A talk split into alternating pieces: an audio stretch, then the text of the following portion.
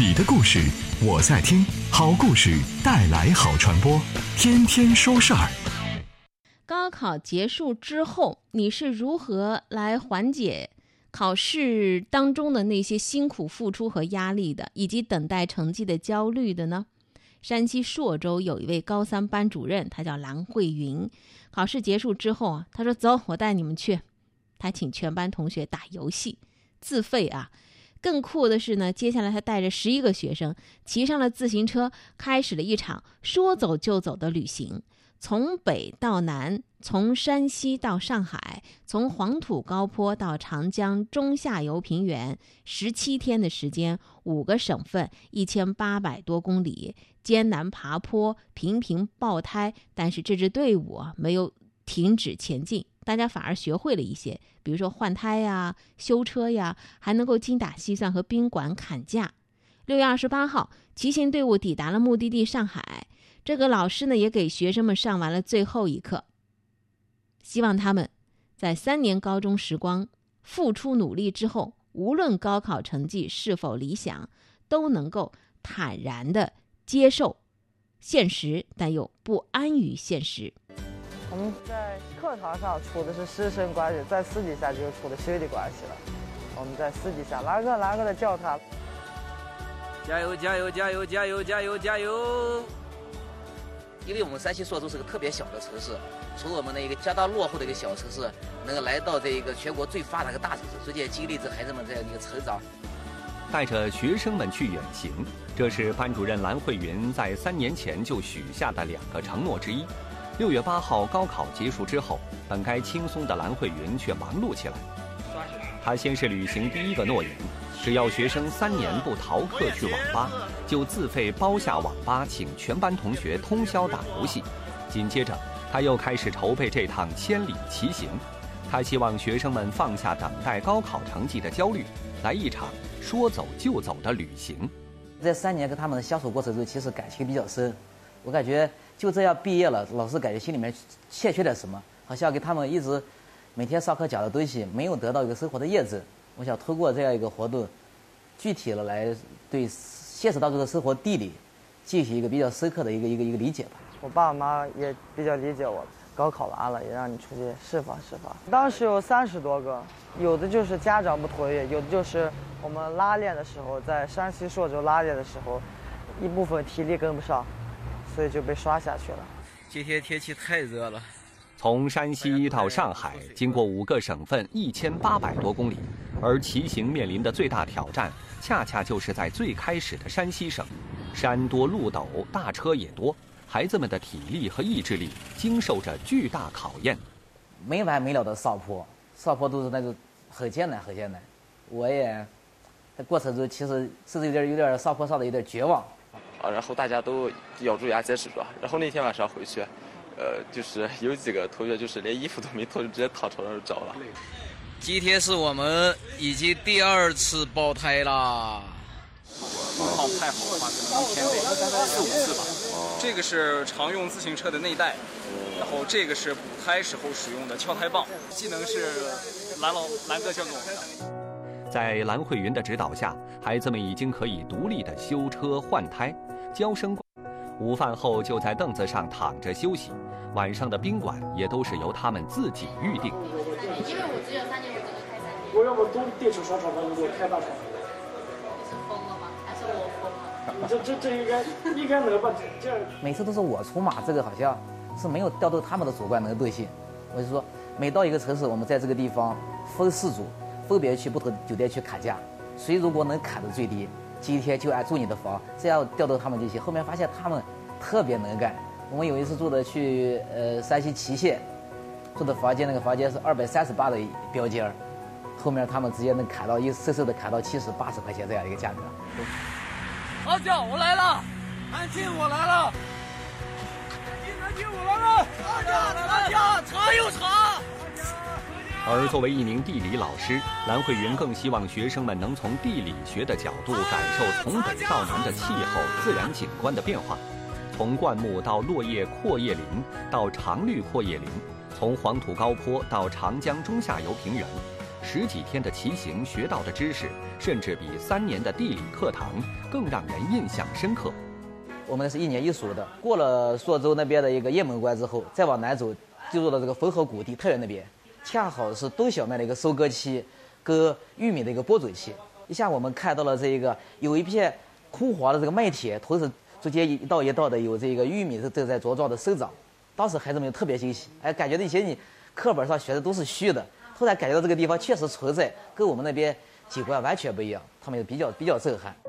本周一，高考成绩及分数线公布，这是他们旅途中不得不面对的紧张瞬间。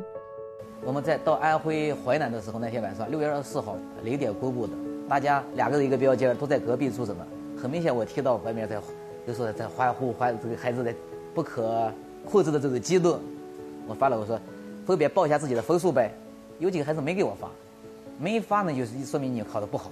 我就赶紧及时的找他们过去谈心，说这个很正常吧。我就我以我自己为例，我第一次参加高考，其实自己也是比较失败的。从现在的角度你看的话，你感觉高考是目前这可能十八年的成长历史中最重要的一件事情。但是往后看，在十年以后看，你会发现以前的很多挫折，以前很多的波折，对你以后的人生路是很有好好处的。参加骑行的十一个学生中，有一人分数达到一本线，有三人达到二本线。每到一个城市，蓝慧云都会特意安排学生们参观著名的高校。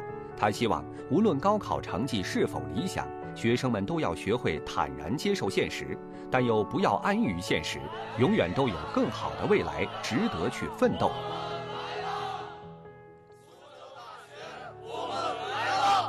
参观一些大学里面的宿舍。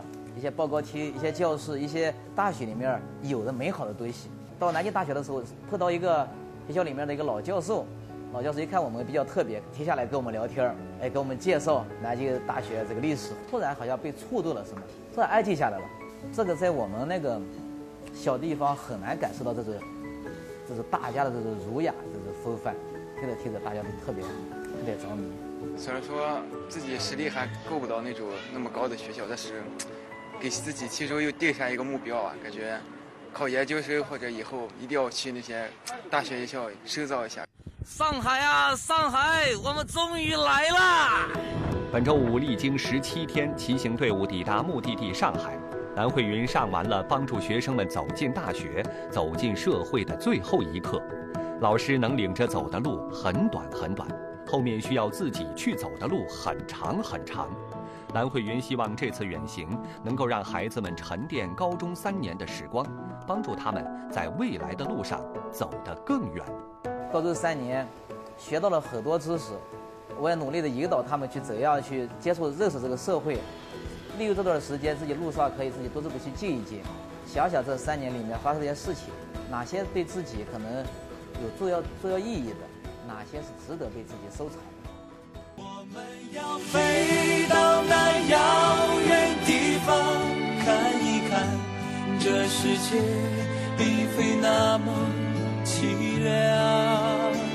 我们要飞到那遥远地方望一望，这世界还是一片的光亮。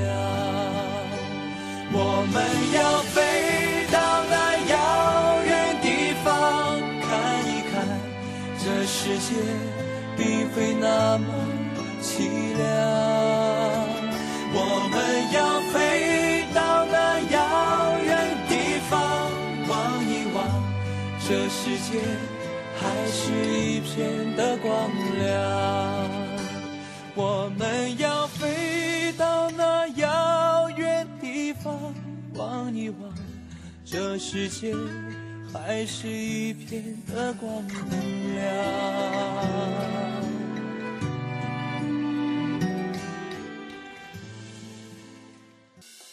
捕捉生活状态，记录社会变迁，改变新闻角度，留下动人细节。天天说事儿。说起网红，您可能第一个想到的会是人。其实我们把它理解成这个词儿单独来理解的话，就是。网络之上特别火的一个热点或亮点，它可以是人，也可以是物，更可以是城。这两年有一个城市，在网络之上成了一个热点，那就是西安。这座拥有中国最悠久历史和文化传统的城市，是这两年突然以网红的形象映入人们眼帘的。一开始呢，是抖音上的摔碗酒，对很多人来讲，摔碗酒火得莫名其妙，各种玄机，直到现在还是没有办法说清楚。年轻的人呢，从天南海北来，在西安喝完一碗低度廉价的米酒之后，豪迈地把空碗用力一扔，不远处千万个碎碗堆积成山。九零后说，要赶了一千三百多公里来西安，就为了摔碗，而且排几个小时的队才有资格摔，这让五零后、六零后、七零后甚至八零后都难以琢磨。在抖音平台之上，因为命名的多样，有关摔碗酒的标签一度有十几个同体标签存在，是那个时候最热门的标签。那么，就跟大多数的网红的事儿和人一样，我短短一年之后，这个已经不作为一个传播话题被人们讨论了。但是不管怎么讲，通过抖音和参与摔碗酒仪式当中的无数的年轻人，这个古老城市被贴上了一个标签，叫年轻。对这些新概念的接受程度，显然，呃，主政者的这个比人们预想的要高得多。在领导的要求之下，很多的政府机构、区县开发区纷纷开通了抖音号，投入人力和经费来运营。在官员的朋友圈里头，良莠不齐、品质不一的抖音的格式短音频一度成为重要的内容。越来越多的人把西安称为是抖音之城。官方乐于把西安塑造为网红城市，行政力量进一步助推了西安从红走向更红。某些红是迫不得已的。这里头也发生过一些其他的意外的事件，比如说烟头革命啊，呃，地上不能有一个烟头啊，等等之类的。但是意外是在不经意当中发生的，比如说那个烟头的时候啊。其中有一个视频在网上之上引起全国舆论的哗然，就是城管的两名工作人员在人行道上扔了一包烟头，随后拍照离开。他们的举动被街边商铺的摄像头给记录下来了，认为是公职人员故意丢烟头陷害清洁工的。这之前已经有很多的清洁工自己说，因为检查发现烟头被罚款了。无可否认，街道比以前干净多了。但与此同时，烟头这个概念跟这个城市的形象连在了一起，无数的段子也被创造了出来。因为捡烟头过程当中的用力过猛，超过所有人想象程度的用力，所以呢，反而呢，他又打上另外一个标签，就是烟头标签的城市。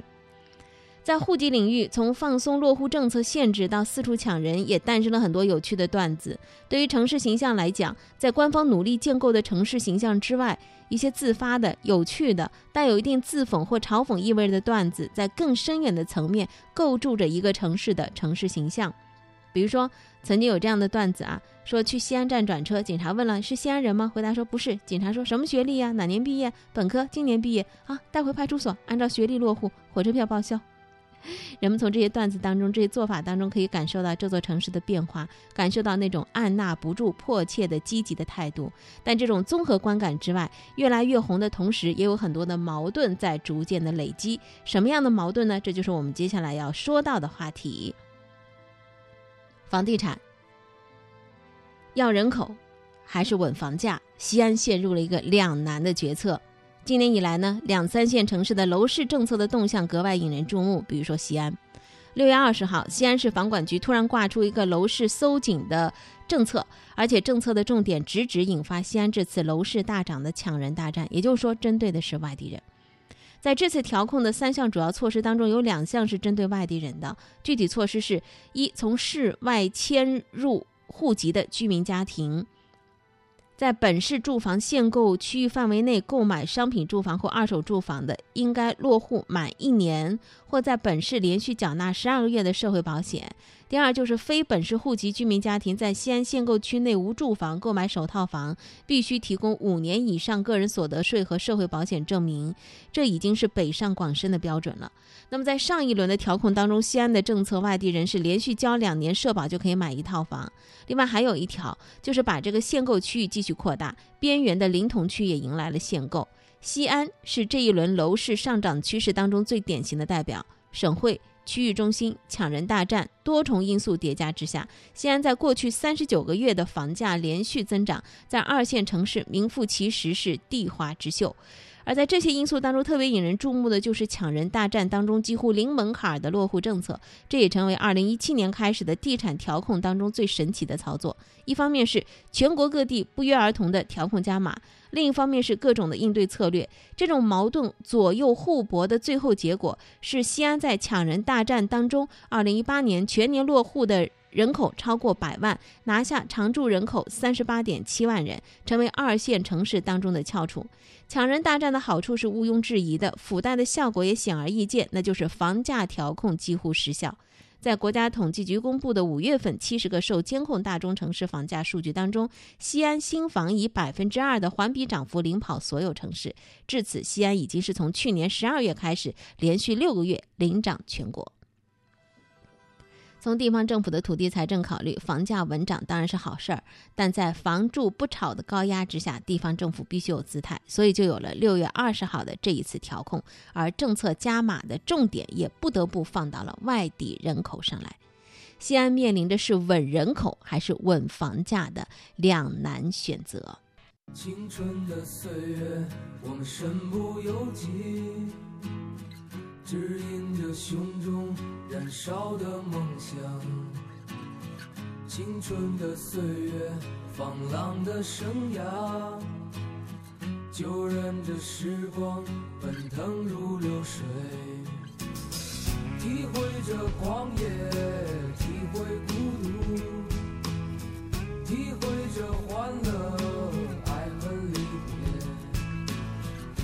感谢各位的收听。生活比新闻更精彩。